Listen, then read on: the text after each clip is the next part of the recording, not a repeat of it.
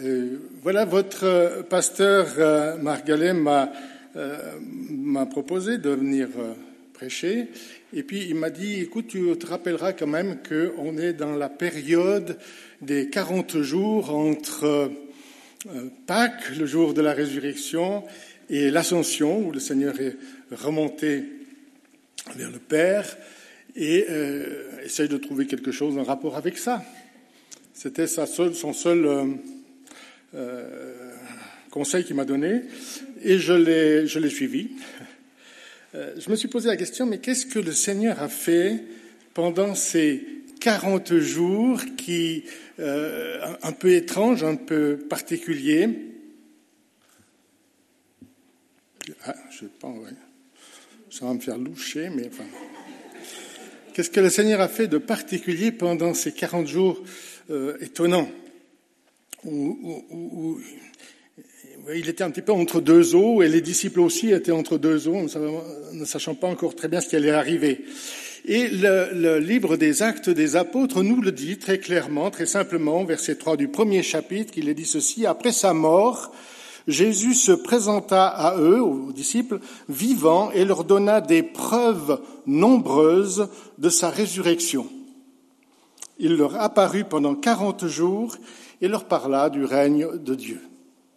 Voilà ce que Jésus a fait pendant ces quarante jours. Il s'est présenté à différentes personnes, à différents endroits, dans différents lieux, pour donner des preuves de sa résurrection. Et c'est de l'une de ces preuves euh, que j'aimerais m'entretenir avec vous, partager avec vous, qui euh, se trouve dans l'évangile de Jean, que nous allons lire maintenant. Il s'agit de Jean chapitre 20, les versets 24 à 31 que vous avez sur les écrans aussi. Nous lisons ceci. Thomas, parce que c'est de lui que nous allons parler, Thomas, appelé Didyme, l'un des douze, n'était pas avec eux lorsque Jésus vint.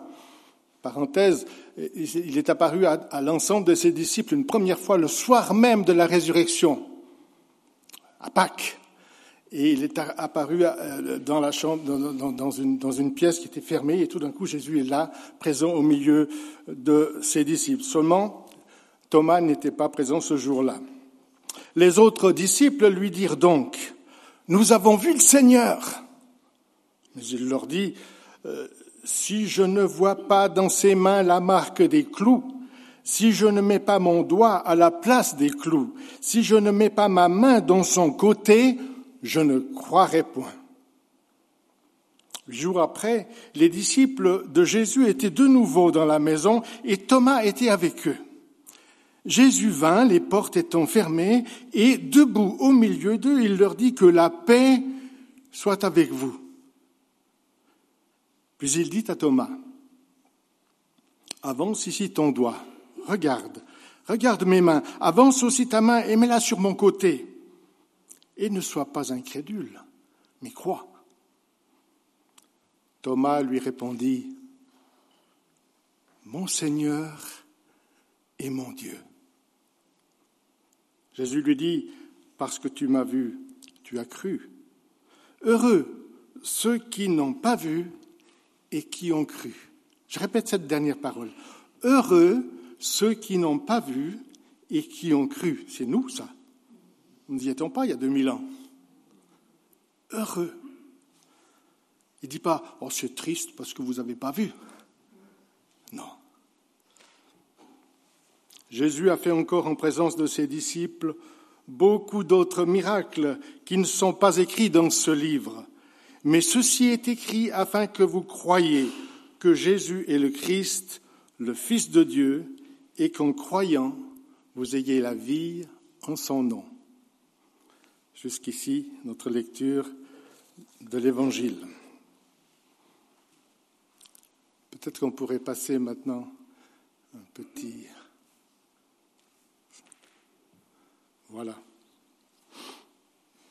Un tableau de, du, Caravage euh, nous montre un peu cette scène où le peintre essaye de, de montrer euh, dans les visages, dans les portraits, dans l'ambiance, euh, ce, moment où, Thomas voit ce, ce qui est en train de se passer. Alors j'aimerais vous parler de Thomas, parce que dans mon esprit, en lisant ce texte, en lisant d'autres passages euh, où il est question de lui, je me suis dit, il faut réhabiliter Thomas. On a un peu trop facilement tendance à le cantonner dans le rôle du vilain sceptique, le vilain sceptique de service, euh, et de pointer sur lui un doigt accusateur contre lui. Et je trouve que c'est assez injuste. Parce que si on est un peu honnête, honnête, on a tous quelque chose en nous de saint Thomas. Vous connaissez une chanson de Johnny Hallyday, hein? On a tous en nous quelque chose de saint Thomas, de Thomas, le sceptique. Non? Voilà, j'essaye d'être honnête avec moi-même. Je vous demande d'être aussi honnête avec vous-même, mais voilà, il nous ressemble un peu et nous lui ressemblons. Euh, vous savez, une petite parenthèse que je n'avais pas écrite dans mon texte, mais euh, Thomas, euh, c'est un, deuxième nom qui lui est donné, mais il s'appelle aussi Didyme. Hein, nous avons vu dans la lecture tout à l'heure. C'est le, nom en, araméen. L'araméen, c'est un peu le suisse allemand de l'hébreu, vous voyez? Voilà. Il s'appelle Didyme. Et Didyme, ça veut dire le jumeau. Et certains se sont, se sont, posé la question, mais qui est son frère jumeau? Et, et, les plus malins ont répondu, bah, c'est nous. nous lui ressemblons pas mal quand même. Et nous sommes parfois un peu sceptiques. Voilà, je crois qu'on peut quitter le Caravage. Je dis qu'on est un peu injuste quand on l'accuse parce que si on le connaît bien comme l'Écriture nous le présente, elle ne dit pas beaucoup, il n'est pas souvent question de lui dans, les, les, évangiles, mais quand il en est question, à part dans ce texte-là, c'est plutôt quelqu'un de, de courageux, un bon modèle. Au chapitre 11 de l'évangile de Jean, il y a une petite, un petit, une petite euh, incident ou une petite histoire qui est racontée à son sujet. Euh, Jésus, c'est à l'occasion de la résurrection de Lazare, euh, qui se passe à Béthanie, en Judée. Mais euh, Jésus et ses disciples avaient dû, après cette résurrection, avaient dû partir assez précipitamment parce que les pharisiens, les docteurs de la loi s'étaient rencontrés et avaient décidé, ça ne peut plus durer comme ça, il faut arrêter Jésus et l'exécuter, le mettre à mort. Et Jésus et ses disciples sont donc partis en direction de la Galilée pour, pour, se, pour se protéger, tout simplement. Et voilà que euh, à ce, à ce moment-là, euh, non, c'était avant la résurrection de Lazare, parce que ah, Lazare tombe malade à ce moment-là, et ses sœurs envoient quelqu'un pour demander à Jésus de revenir pour, pour euh, faire quelque chose, pour guérir euh, Lazare. Et, bien sûr, euh, sachant la situation du côté de Jérusalem, Béthanie, tout ça, qui était très tendue, où ils étaient mal, mal, vus, ses disciples, Jésus et ses disciples, euh, ils sont vraiment pas chauds d'y retourner. Euh, et, pourtant, Jésus prend la décision, décide d'y aller. Et voici ce que disent les, les disciples, tous en cœur. Rabbi, les Juifs tout récemment cherchaient à te lapider, et tu y retournes. Vous, comprenez l'ambiance, hein? Ils sont pas chauds. tu es sûr de ton affaire? Ils veulent pas y aller. Bien, c'est Thomas. C'est Thomas qui, seul contre tous, encourage tout le monde en disant ceci, allons, nous aussi, afin de mourir avec lui. Sachant le danger qui était là-bas, et qui n'était pas un danger euh, imaginaire, Thomas a le courage de dire à ses collègues qui n'avaient pas envie d'y aller, retournons avec lui, même si nous devons y laisser notre vie. Alors quand même, Thomas, euh, il faut reconnaître que ça n'est pas le moindre et le dernier euh, des disciples euh, qui euh, qui nous est présenté et qui mérite aussi une certaine sympathie, non? En tous les cas, moi, je prends sa défense. Alors, au lieu de critiquer son, scepticisme, il faudrait, plutôt, il faudrait plutôt admirer son courage, non? Alors, on reproche effectivement aux disciples, Thomas, d'avoir douté. Quand les autres disciples qui avaient vu le Seigneur lui ont dit, euh, euh, ben, ben, justement, nous avons vu le Seigneur. Et la réponse de Thomas, à ce moment-là, lui qui n'était pas présent, qui n'a rien vu, la réponse de Thomas, est bien connue. Si je ne vois euh, pas dans ses mains la marque des clous, si je ne mets pas ma main dans son côté, je ne croirai point.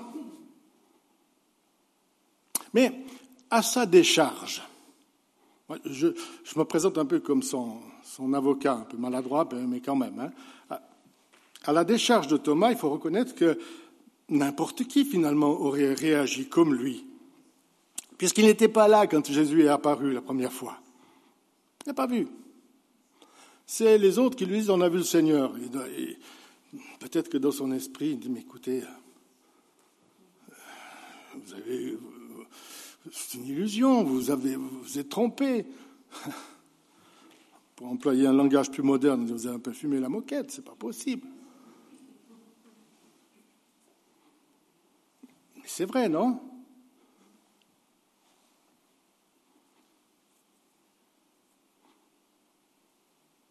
Et c'est aussi vrai que Jésus lui adresse comme un, reproche quand il lui dit Ne sois pas incrédule, mais crois.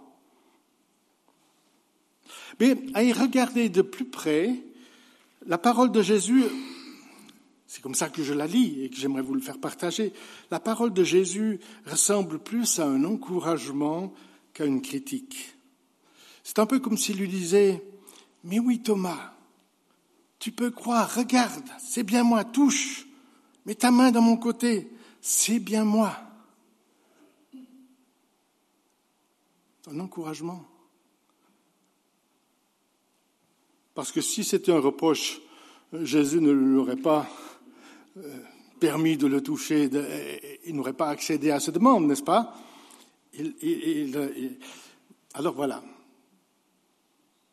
Je vois dans cette parole de Jésus à Thomas, ne sois pas incrédule, mais crois un encouragement adressé à ce disciple, mais aussi un encouragement qui nous est à tous adressé. Ne sois pas incrédule, mais crois. Le Seigneur veut nous dire aussi. Remarquez, ça aurait pu être pire. Ça aurait pu être pire parce que, au lieu de se montrer incrédule, comme il l'a fait, à propos de la résurrection de Thomas, euh, attention, quand on dit que Thomas était incrédule, ça ne veut pas dire qu'il ne croyait pas en Dieu. Ça ne veut pas dire qu'il euh, ne connaissait pas Jésus. Il était incrédule juste à propos de la résurrection. On est d'accord Mais ça aurait pu être pire je, le dis parce que, à la place d'être incrédule, il aurait pu être crédule. Ce qui n'est pas une bonne chose non plus. Vous savez, la définition du dictionnaire Larousse du mot crédule, c'est qui croit trop facilement ce qu'on lui dit. Naïf. Et Thomas n'était pas un naïf. Il ne croyait pas trop facilement ce qu'on lui a dit pour, le moins, n'est-ce pas? Et voyez-vous, comment est-ce qu'on pourrait faire confiance au témoignage de quelqu'un qui nous dit qu'il a vu Jésus ressuscité, mais qui est naïf, qui est crédule Moi, j'aurais aucune confiance. Oh, je le connais, celui-là, il croit n'importe quoi. Eh, Thomas ne croyait pas n'importe quoi. Il lui fallait du solide, il lui fallait du concret pour qu'il acquiesce, pour qu'il dise oui, je comprends maintenant, je crois. Et je peux maintenant, moi, deux mille ans après, m'appuyer sur le témoignage de Thomas parce qu'il n'était pas crédule. C'est un homme qui, a douté, c'est vrai, mais qui a douté un peu dans le bon sens. Il dit, mais moi je veux voir. Et il a vu. Et je peux, moi, maintenant, aujourd'hui, m'appuyer sur son témoignage avec une certaine sécurité parce que ce n'était pas n'importe qui. Vous voyez?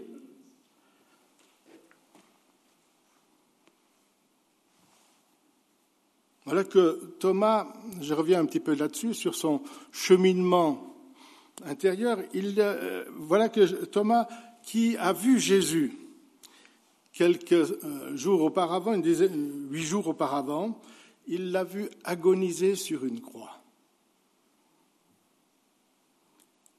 Son décès a été dûment constaté par les soldats romains. Et pour s'en assurer, ils lui ont même transpercé le flanc avec une lance. Le corps de Jésus a été déposé dans un tombeau du vendredi soir au dimanche matin. Et voilà que ce Jésus se tenait là, devant lui, vivant. Avouez qu'il y a quand même de quoi être un peu troublé, non?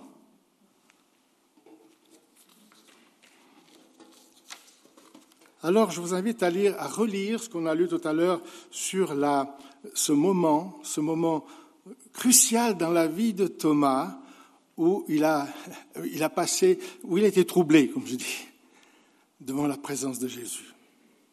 Huit jours après, je relis dans, dans Jean chapitre 20, huit jours après, les disciples de Jésus étaient de nouveau dans la maison. Et Thomas était avec eux. Jésus vint, les portes étant fermées, et debout au milieu d'eux, il leur dit que la paix soit avec vous. Ils en avaient besoin là, hein. parce qu'ils ne devaient plus savoir comment ils s'appelaient ces gens-là. Mais imaginez, c'est pas banal quand même, que la paix soit avec vous. Puis il dit à Thomas, avance ici ton doigt Regarde mes mains. Avance aussi ta main et mets-la dans mon côté. Et ne sois pas incrédule, mais crois. Thomas lui répondit, Mon Seigneur et mon Dieu. Oh, J'aurais voulu être là rien que pour entendre cette phrase.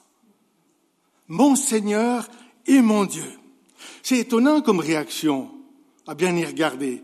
Parce qu'on aurait pu s'attendre à ce qu'ils disent quelque chose comme Ah, ça y est, maintenant je suis convaincu, euh, je vous crois, Jésus est revenu à la vie. Mais c'est pas ce qu'il dit. C'est pas ce qu'il dit. Non, il fait bien plus que ça. Il passe en un instant de l'incrédulité à l'adoration. Vous voyez? Autrement dit, non seulement Thomas constate que Jésus est bel et bien revenu à la vie, ça, ça il l'a vu, mais il s'adresse à lui en lui disant, mon Seigneur et mon Dieu. Il parle à Jésus. Cette courte phrase est sans doute l'une des déclarations les plus fortes de toute la Bible qui nous parle de la divinité de Jésus. Mon Seigneur et mon Dieu. Il n'a pas simplement vu un ressuscité, il a vu son Seigneur et son Dieu en face de lui. Il a réalisé en un instant ce que l'évangile de Jean nous, dit dès le premier verset de cet évangile qui dit ceci, au commencement était la parole. La parole, c'est un, un, titre qui est donné à Jésus hein, dans l'évangile de Jean. Au commencement était la parole et la parole était avec Dieu et la parole était Dieu. C'est dit au premier verset de l'évangile de Jean. Et là, nous sommes à la fin de l'évangile de Jean. Et pendant tout ce temps, Thomas a vécu avec cette parole, avec ce logos, Dieu, Jésus-Christ. Il a fait sa connaissance. Il l'a découvert, mais il n'avait pas encore découvert qui il était réellement. Dieu le Fils venu dans le monde pour nous racheter, pour nous sauver. Si le Seigneur a consacré quarante jours, a donné de nombreuses preuves de sa résurrection, comme il l'a fait pour Marie-Madeleine, comme il l'a fait pour Pierre, qui est allé au tombeau et qui a constaté. C'est intéressant, si vous lisez, je, dis juste en passant, quand, Pierre et Jean sont rentrés dans le tombeau, il est dit, ils virent et ils crurent, exactement comme Thomas. Ils virent et ils crurent. Ils n'ont pas vu Jésus, mais ils ont vu les, bandelettes qui étaient là, euh, dont Jésus s'était extirpé, comme ça. Ils virent et ils crurent. Il, est apparu aussi à tous les disciples à plusieurs reprises. Et l'apôtre Paul nous dit dans 1 Corinthiens chapitre 15 qu'en en fait, il est apparu à plus de 500 frères à la fois. Donc des témoins, il y en a qui ont, vécu, qui ont, qui ont profité de ces 40 jours pour constater clairement, solidement, fermement que Jésus était bien bel et bien revenu à la vie. Savons bien que la résurrection de Jésus, euh, c'est la clé de voûte de la foi chrétienne, de votre foi comme de la mienne. C'est la clé de voûte. L'apôtre Paul dira, si Christ n'est pas ressuscité, votre foi est vaine, vous êtes encore dans vos péchés, et ceux qui sont morts en Christ sont perdus. Si Christ n'est pas ressuscité.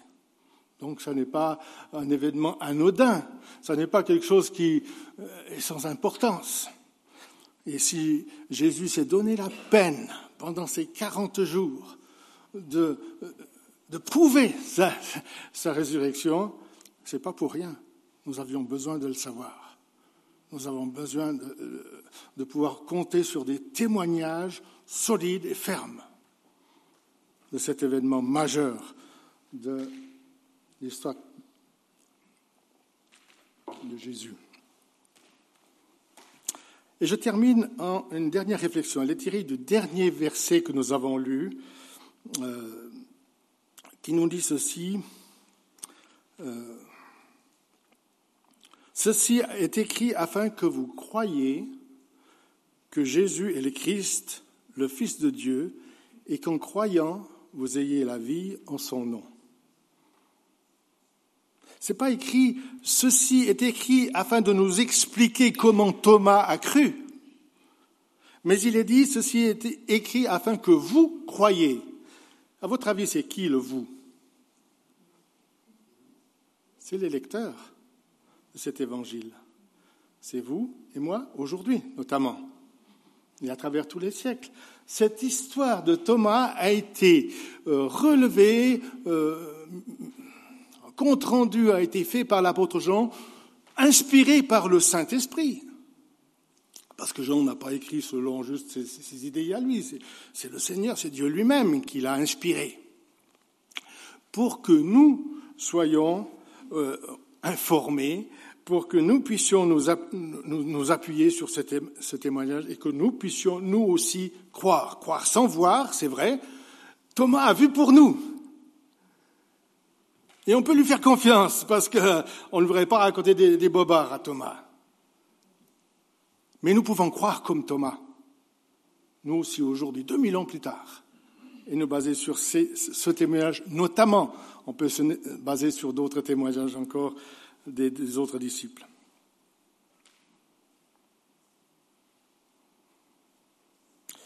Thomas, l'Esprit Saint a inspiré Jean